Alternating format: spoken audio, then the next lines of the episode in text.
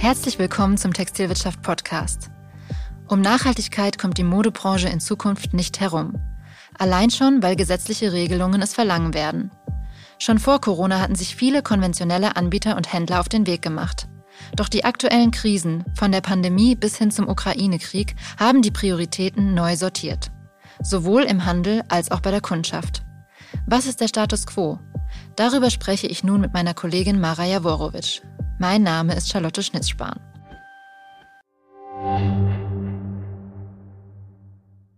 TV Tech Summit, der Digitalkongress der Fashionbranche am 17. April in Berlin. Hier erhalten EntscheiderInnen und Digitalverantwortliche Einblicke in erfolgreiche Digitalstrategien des Fashion Retail, einen Überblick an Trends und Tools zur Digitalisierung interner und externer Prozesse sowie Insights für eine exzellente Omnichannel-Strategie. Sichern Sie sich jetzt Ihr Ticket unter www.dfvcg-events.de slash tech-summit.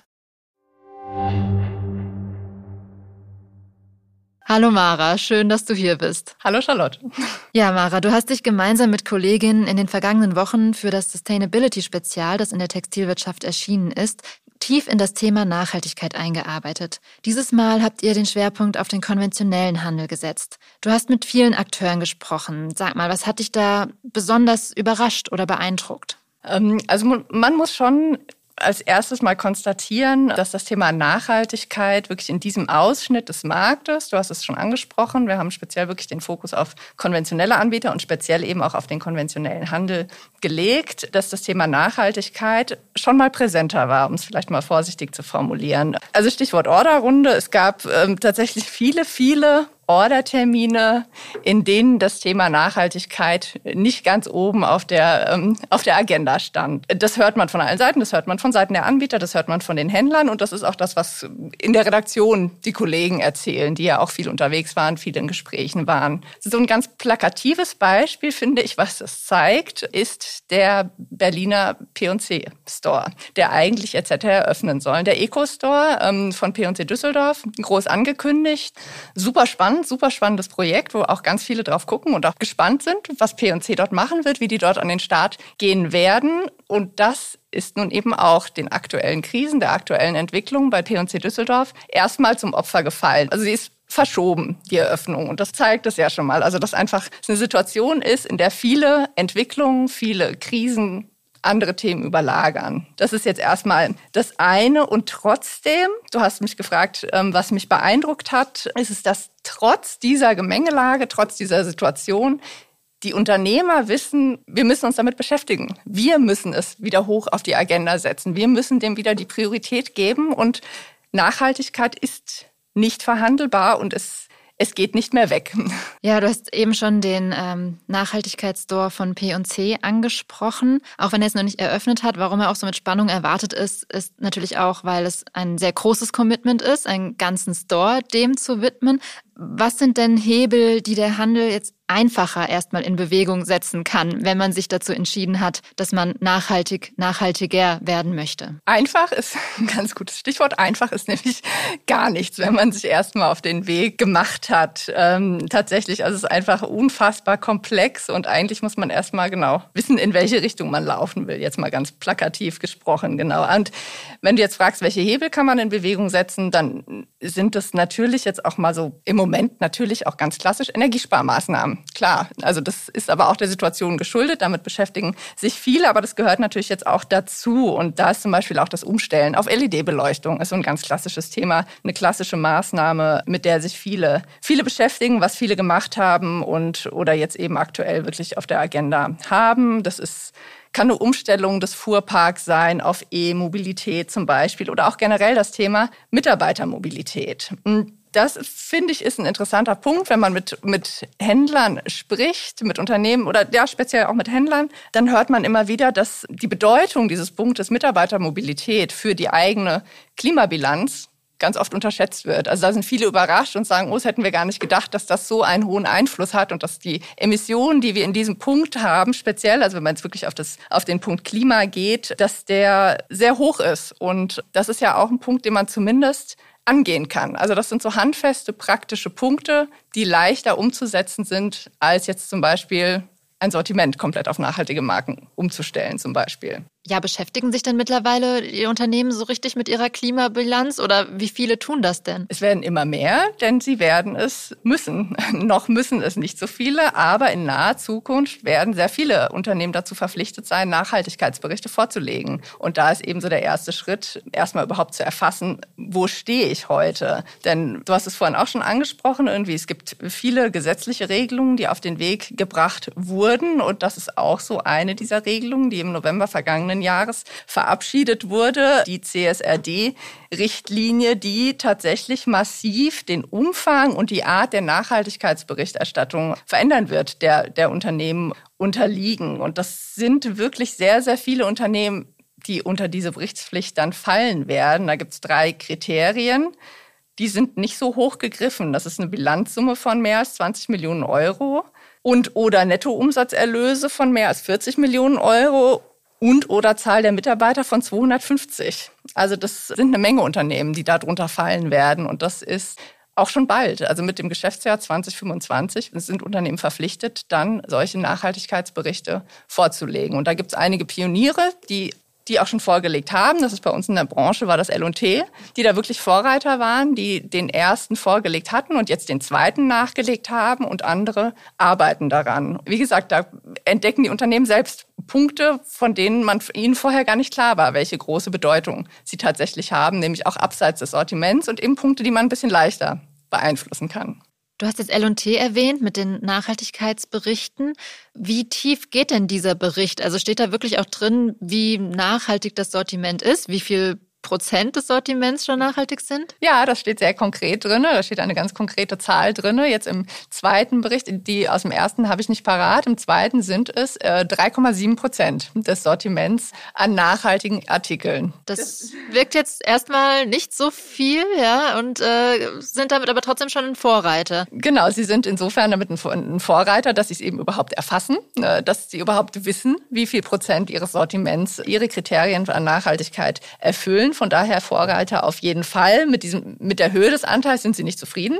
Und ähm, interessant ist, dass dieser Anteil aber auch widerspiegelt, wie komplex das Thema Erfassung dieser Daten überhaupt ist. Interessante Anekdote ist, äh, dass sie dann tatsächlich dann auch mal eine Mitarbeiterin dran gesetzt hatten, diese Liste äh, sich nochmal genauer anzuschauen und wirklich, äh, ich glaube, drei Wochen haben sie erzählt, äh, sich die, die vorgenommen hat und die dann nochmal Punkt für Punkt durchgegangen ist, mit dem entsprechenden Know-how, eben auch wissend, ähm, welche Zertifikate wofür stehen und was vielleicht auch nicht erfasst ist oder also das quasi händisch wirklich alles nochmal durchgegangen ist und dadurch der Anteil dann schon mal deutlich höher war. Also das dann stand am Ende ein zweistelliger Wert. Der echte Wert wird da irgendwo in der Mitte wahrscheinlich liegen, so, aber das zeigt schon mal ganz gut, eben wie, wie komplex es allein schon ist, zu erfassen, wie viele nachhaltige Artikel ich eigentlich im Sortiment habe. Und da kommen dann eben auch so Dienstleister wie, ähm, wie Fashion Cloud zum Beispiel ins Spiel, die das in, in die Produkt Daten quasi aufnehmen wollen, diese Informationen, also dann explizit Nachhaltigkeitsattribute, weil das ist dann natürlich in dem Moment, in dem das quasi in, in den Daten vorliegt, ist es zumindest leichter, damit zu arbeiten und das zu erfassen. Und das wäre schon mal ein, ein Riesenschritt, um das Handling einfach zu erleichtern. Also und wie weit fortgeschritten sind solche Anbieter wie jetzt etwa Fashion Cloud? Wie weit sind die in der Umsetzung? Die sind schon sehr weit. Also tatsächlich, die beschäftigen sich da auch schon seit, seit vielen Jahren mit. Und bei Fashion Cloud ist es jetzt tatsächlich auch so, was da interessant ist, dass die zum Beispiel auch klar definieren, sie nehmen in diese offiziellen Attribute für die Produktdaten tatsächlich auch nur Zertifikate auf, die von Dritten überprüft sind. Das haben sie für sich festgelegt und haben gesagt, wir, wir können die nicht auditieren. Wir müssen irgendeine Instanz einziehen, quasi, mit der wir uns wiederum absichern. Aber dadurch fallen natürlich viele dann wieder raus, die diese offiziellen Zertifikate nicht haben. Aber das ist eben eine bewusste Entscheidung und sie antizipieren das quasi schon, dass sie sagen, wir gehen davon aus, dass in Zukunft solche Zertifikate Voraussetzung sein werden, um mit Umweltaussagen überhaupt an den Markt gehen zu können. Ja, also du hast jetzt eben vieles erwähnt abseits des Sortiments. Was sind denn bei der Umstellung des Sortiments die größten Herausforderungen? Da muss man vielleicht auch so ein bisschen, glaube ich, so einen Schritt mal zurückgehen. Wenn ich sage, okay, ich will mein Sortiment nachhaltiger aufstellen, steht darüber auch immer so ein bisschen die Frage, was ist denn eigentlich nachhaltig und wer bestimmt, was ist nachhaltig? Also wer sagt jetzt, dass dieses Produkt diese Kriterien erfüllt? Also wer legt die fest und wer legt fest, dass sie tatsächlich erfüllt sind? Es ist sehr komplex und da haben Unternehmen ganz eigene, ganz eigene Kataloge, ganz eigene Spezifikationen erstellt Einsatz recycelter Materialien, zum Beispiel Einsatz von Biobaumwolle zum Beispiel, also auf Materialebene. Das können Punkte sein wie Reparaturfähigkeit, das kann im Outdoor-Bereich zum Beispiel ähm, PFAS-Freiheit sein, also ganz unterschiedliche Kriterien, die bei allen sage ich mal, nicht in Stein gemeißelt sind. Also das, das betonen auch irgendwie alle. Das sind natürlich Kriterien, die, die leben und an denen man permanent arbeitet, die man überarbeitet. Und im Prinzip ein ganz entscheidender also ein Knackpunkt ist so ein bisschen der, will ich nur Kriterien aufnehmen oder auch nur Attribute aufnehmen, die quasi über Zertifikate belegt sind, die von Dritten überprüft sind? Oder akzeptiere ich zum Beispiel auch das Siegel einer Marke? Also wenn jetzt eine Hosenmarke sagt, okay, das ist eine Eco.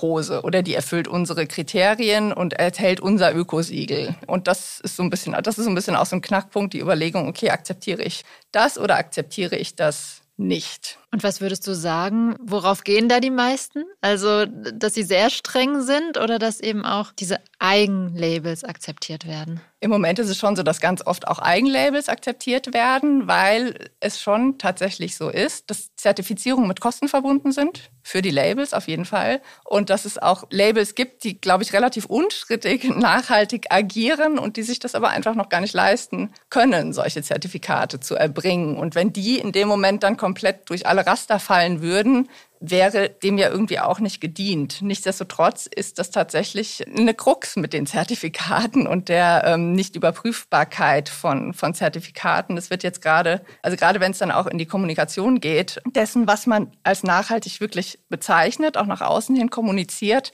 ist gerade die EU Green Claims Richtlinie jetzt äh, der erste Entwurf veröffentlicht worden. Und auch wenn der jetzt wieder etwas schwammiger formuliert ist, als man das vielleicht mal gedacht hätte, ist es doch so, dass die Tendenz schon in die Richtung geht, dass Nachhaltigkeitsaussagen oder Umweltaussagen belegt werden müssen durch Zertifikate, die von Dritten geprüft werden auf jeden Fall ein super, ein super komplexes Thema. Ich glaube, das äh, ist jetzt ist, ist unstrittig. Ja, absolut, absolut.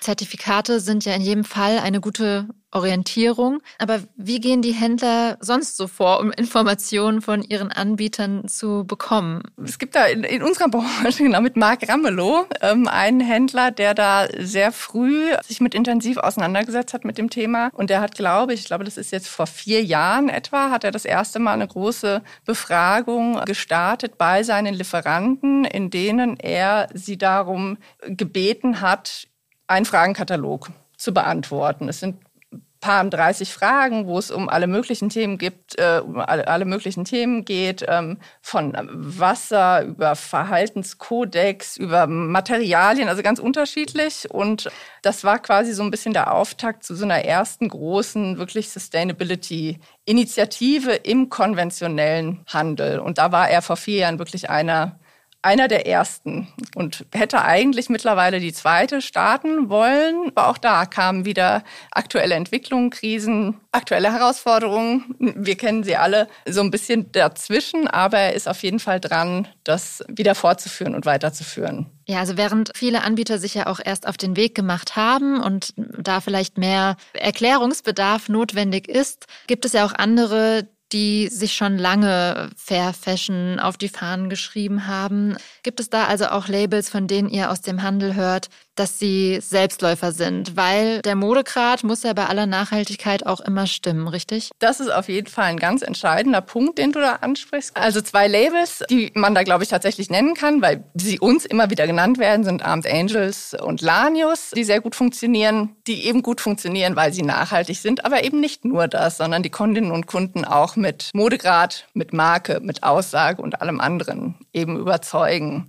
Ansonsten geht es schon tendenziell tatsächlich auch darum, dass der Handel Marken sucht und Marken braucht und auch mit Marken arbeiten will und auch mit seinen bestehenden Lieferanten und Marken arbeiten will und die eben so ein bisschen auch dabei begleiten will, sich noch stärker auf diesen Weg Richtung Nachhaltigkeit zu begeben. Man hat schon so das Gefühl, man muss das zusammen machen. Das ist so ein bisschen, was, das, was die ganze Bewegung so prägt und was ich tendenziell auch wirklich sehr positiv ähm, wahrnehme. Mhm.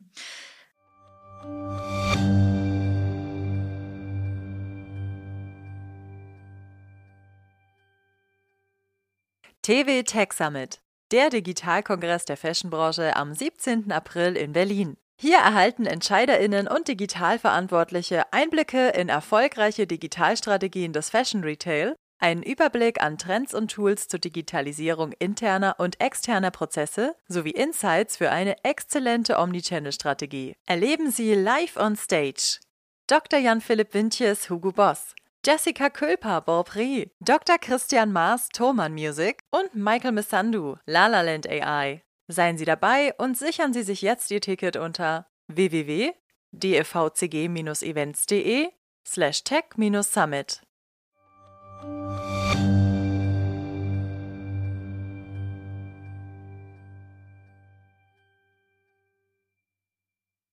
Ähm, man hat schon so den Eindruck, dass die Outdoor-Branche in Sachen Nachhaltigkeit zum Teil weiter ist als die Modebranche. Jetzt beschäftigst du dich ja bei der Textilwirtschaft auch schwerpunktmäßig mit Sportthemen. Auch im Textilwirtschaft-Podcast konnte man schon mal ein Gespräch von dir mit Antje von Dewitz hören, Geschäftsführerin von VD, die ja auch ganz klar für Nachhaltigkeit steht. Was kann die Mode in dieser Hinsicht vom Sport lernen? Genau, du sagst es. Also es sind auf jeden Fall viele Firmen, die schon sehr weit sind. Also man kann da tatsächlich auch immer wieder auf VD ähm, zu sprechen kommen, die das wirklich so total in ihrer DNA verankert haben. Und da stimmt es auch irgendwie tatsächlich. Es liegt aber natürlich bei Outdoor-Filmen auch so ein bisschen näher. Denn das, was man mit Outdoor-Bekleidung macht, ist viel enger mit der Natur verbunden. Also da ist auch diese Connect zwischen dem, was, also warum es wichtig ist, dass dieses Produkt eben auch nachhaltig, nachhaltiger gefertigt wird, leichter zu argumentieren und eben bei den Konsumentinnen und Konsumenten die Nachfrage auch schon stärker danach da, weil man eben weiß, wenn ich schon in die Natur will, möchte ich zumindest ein Produkt kaufen, das dazu beiträgt, dass diese Natur auch möglichst lange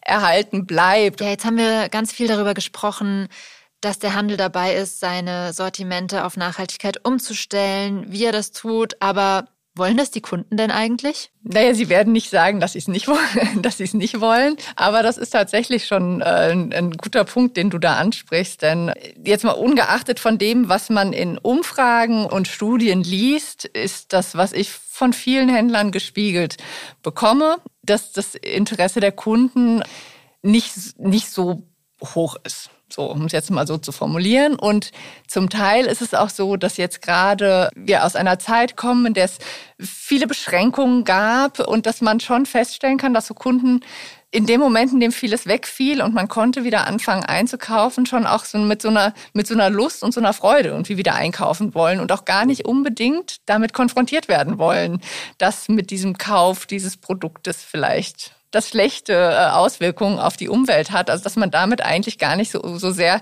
konfrontiert werden will. Und nichtsdestotrotz, und das ist ja der Punkt, so ein bisschen jetzt auch mein Punkt hier heute, nichtsdestotrotz sagen die Händler, wir müssen weiter vorangehen. Also auch wenn der Kunde das heute vielleicht noch gar nicht aktiv einfordert, ist klar, wir müssen da vorweggehen, wir müssen das antizipieren, denn es wird kommen, also der Druck wird kommen, das wird über Gesetze kommen, über Gesetze, über Richtlinien, über Regelungen wird es kommen. Der Druck der Verbraucher wird steigen, davon gehe ich fest aus. Also das ist jetzt auch nichts, das, das, wird sich, das wird sich aufbauen und der Druck wird von allen Seiten zunehmen. Und erst dann zu reagieren, wenn der Druck so hoch ist, dass die Verbraucher auch wirklich aktiv danach fragen, dann ist es ein bisschen spät, sich mit dem Thema auseinanderzusetzen und auf Nachhaltigkeit im Unternehmen und im Sortiment zu achten. Von daher dieses Antizipieren dessen, was im Moment noch gar nicht so sichtbar ist, das ist tatsächlich, finde ich, eine sehr, ähm, eine sehr große, eine sehr große Entwicklung. Im direkten Kontakt mit den Kunden stehen ja dann, ja, steht ja dann das Personal auf der Fläche.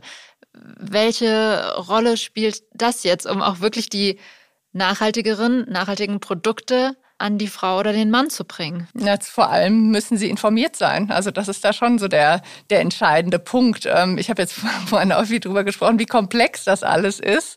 Äh, das bleibt es natürlich und das ist es für, für den und die Mitarbeiter auf der Fläche natürlich auch. Und von daher muss man da schon gucken, dass man sie mitnimmt. Es fängt ja schon da an, dass im Orderprozess häufig zwei, also im besten Fall eben zwei wirklich gut informierte sich gegenüber sitzen. Dass der eine, der Einkäufer weiß, worauf er beim Einkauf achten soll, dass der Verkäufer weiß, was er im Angebot hat an Produkten. Und das muss sich eben durch das, durch das ganze Unternehmen dann ziehen und eben bis zu den Mitarbeitern ähm, auf der Fläche, die dieses Wissen und diese Kenntnis haben müssen und auch die Motivation und die Lust, das immer wieder sich da reinzuarbeiten und das auch dann an den Mann und an die Frau zu bringen. Und zum Teil sie ja dann doch auch mit informierten Kunden konfrontiert sind. Die dann ganz konkrete Nachfragen stellen. Genau, genau, das auf jeden Fall. Und um nochmal einen Schlenker zu machen, irgendwie jetzt vom Verkauf zum Einkauf, da fällt mir noch ein ganz interessanter, interessanter Aspekt ein. Das hat Annette Hempel erzählt von Hempel in Wolfsburg, die ja auch sehr weit vorn sind wirklich, die zum Beispiel beim Einkauf jetzt die Teile, also die, die nachhaltigeren Sortimentsbestandteile quasi von den Tantiemen rausnimmt. Also das heißt, der Verkaufsdruck oder der Erfolgsdruck für diese Sortimentsteile ist nicht so hoch, um eben zu verhindern, dass dort vorsichtiger in die Order gegangen wird. Das ist eine ganz bewusste strategische Unternehmensentscheidung. Und das ist wieder der Punkt, es muss eben, das Thema Nachhaltigkeit muss ganz oben auf der Chefetage verankert sein, sonst wird das nichts. Hm, das ist aber auch ein sehr interessanter Ansatz und zeigt eben auch, wie unterschiedlich die Strategien in dem Thema sind. Definitiv, ja. Ein nachhaltiges Sortiment ist das eine. Also da haben wir jetzt schon über die Herausforderungen gesprochen, die es überhaupt mit sich bringt, das umzustellen. Ein anderes wichtiges Thema ist Kreislaufwirtschaft. Also sich darüber Gedanken zu machen, wie Produkte überhaupt im Kreislauf bleiben können. Welche Rolle können Händler dabei eigentlich spielen? Also man sieht ja schon immer mehr Second-Hand-Flächen. Henschel macht äh, Second-Hand-Flächen, Bräuninger macht Second-Hand-Flächen, also kaum jemand, der es nicht macht. Ist das ein ernstzunehmendes Geschäftsmodell? Ja, ist die Frage wahrscheinlich, wie definiert man ernstzunehmendes Geschäftsmodell? Falls die Frage äh, lautet, kann man damit jetzt schon richtig Geld verdienen, wenn man als Händler sich so eine Second-Hand-Ecke ähm, auf die Fläche stellt, dann muss ehrlicherweise die Antwort äh, lauten, nein, noch nicht. Aber auch das ist etwas, was von allen, die sich da auf den Weg machen und ähm, die da erste Konzepte auch testen, was ja was wirklich viele sind. Das, macht, das machen viele, probieren viele aus, aber eben zum Teil auch einfach mit anderen Intention, nämlich sich wieder sich auf den Weg zu machen, neue Ideen zu liefern, zu überlegen, zu gucken, was funktioniert, was funktioniert nicht und vielleicht auch neue Kunden anzusprechen, jüngere Kunden anzusprechen. Das ist ja schon ein Thema, was man immer wieder hört, dass da tendenziell jüngere Kundinnen und Kunden auch ein anderes Verständnis für Besitz entwickeln, als es unsere Generation wahrscheinlich noch hat. Also diese, dieses Gefühl davon, es ist auch okay, Dinge zu leihen oder auch wieder zurückzugeben und Gebrauch zu kaufen, ist wahrscheinlich, würde ich jetzt mal sagen, für Jüngere schon selbstverständlicher, als es das für uns heute ist. Und wie gehen die Händler dabei vor? Arbeiten die mit Dienstleistern zusammen oder? Genau, genau. Also ganz oft machen die das mit, äh, mit Dienstleistern. Da gibt es auch diverse Start-ups in dem Bereich und andere probieren irgendwie ganz unterschiedliche Konzepte aus, irgendwie Bot Konrad zum Beispiel, die hatten das jetzt, die hatten das auch so ausprobiert, dass die Kunden eben die Ware vorbeibringen. Und ich will jetzt nichts Falsches sagen, aber ich glaube, da ist es tatsächlich so, die Ware bleibt im Besitz des Kunden, bis sie dann verkauft wird. Die haben da erste Piloten gestartet, was auch sehr gut funktioniert hat. Also auch das, das sind eben neue Ideen, die da entwickelt werden, um zu versuchen und anzufangen, eben den Kreislauf zu schließen wer da auch schon viele interessante Konzepte auf dem äh, Weg gebracht hat, irgendwie mit Second Life Ideen und, und äh, Reuse-Konzepten, ist zum Beispiel Decathlon, also der große, der riesengroße Sport, ähm, Sportfilialist aus Frankreich, die da wirklich auch schon weit vorne sind. Allerdings, das muss man dazu auch sagen, geht es da im Moment vor allem um Hardwaren. Also das ist jetzt nicht so, dass man das, das Thema Textilien ist da längst noch nicht so weit, aber da geht es tatsächlich auch erstmal darum, Fahrräder wieder in den Wiederverkauf zu bringen, Kanus, was auch immer, genau, große Anschaffungsgüter. Aber auch da, das passiert eben, um ein Gefühl dafür zu kriegen, wie Menschen mit Besitz, mit Gütern umgehen. Und das heißt jetzt auch nicht, dass man das nicht irgendwann dann doch auch auf Textilien erweitern könnte.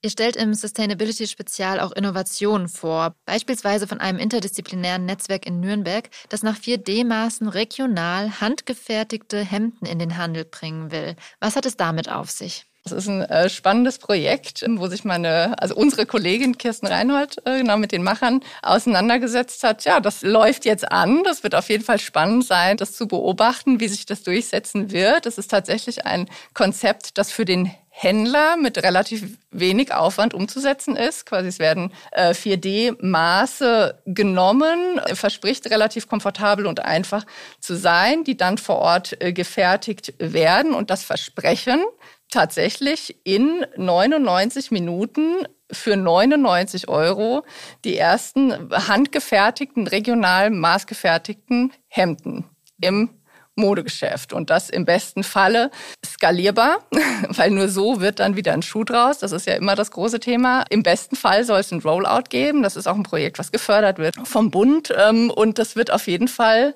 interessant sein. Die sind auf der Suche nach Partnern, wer das mit ihnen machen will, Partner aus Industrie und aus Handel. Und ähm, ich glaube, das ist auf jeden Fall ein spannendes Projekt, das es sich lohnt, im Auge zu behalten. Weil das tatsächlich natürlich einer der größten Hebel ist, um die ganze Branche auch so hin zu mehr Nachhaltigkeit zu bewegen, nämlich tatsächlich versuchen, Überproduktion zu vermeiden. Und da könnte natürlich das Thema Maßanfertigung und tatsächlich Customizen ein guter Hebel sein. Das wird niemals für alle Produkte gehen. Klar, das wäre utopisch, das zu glauben, aber wenn man allein für bestimmte Produkte es schafft, dem Kunden wirklich das Produkt anzubieten, was er will und was dann für ihn eben auch so einen Wert hat, dass er es auch trägt und nicht irgendwie im Schrank verstauben lässt, dann wäre ja schon vielen geholfen. Ja, Mara, also man merkt ja, du hast eben sehr viele Gespräche geführt. Was ist nach all diesen Gesprächen jetzt dein Fazit? Ich hatte das, glaube ich, einleitend als auch zwischendurch ab und zu mal fallen lassen. Also ich finde tatsächlich erstaunlich und beeindruckend, wie äh, sehr die Branche schon auch versteht, dass es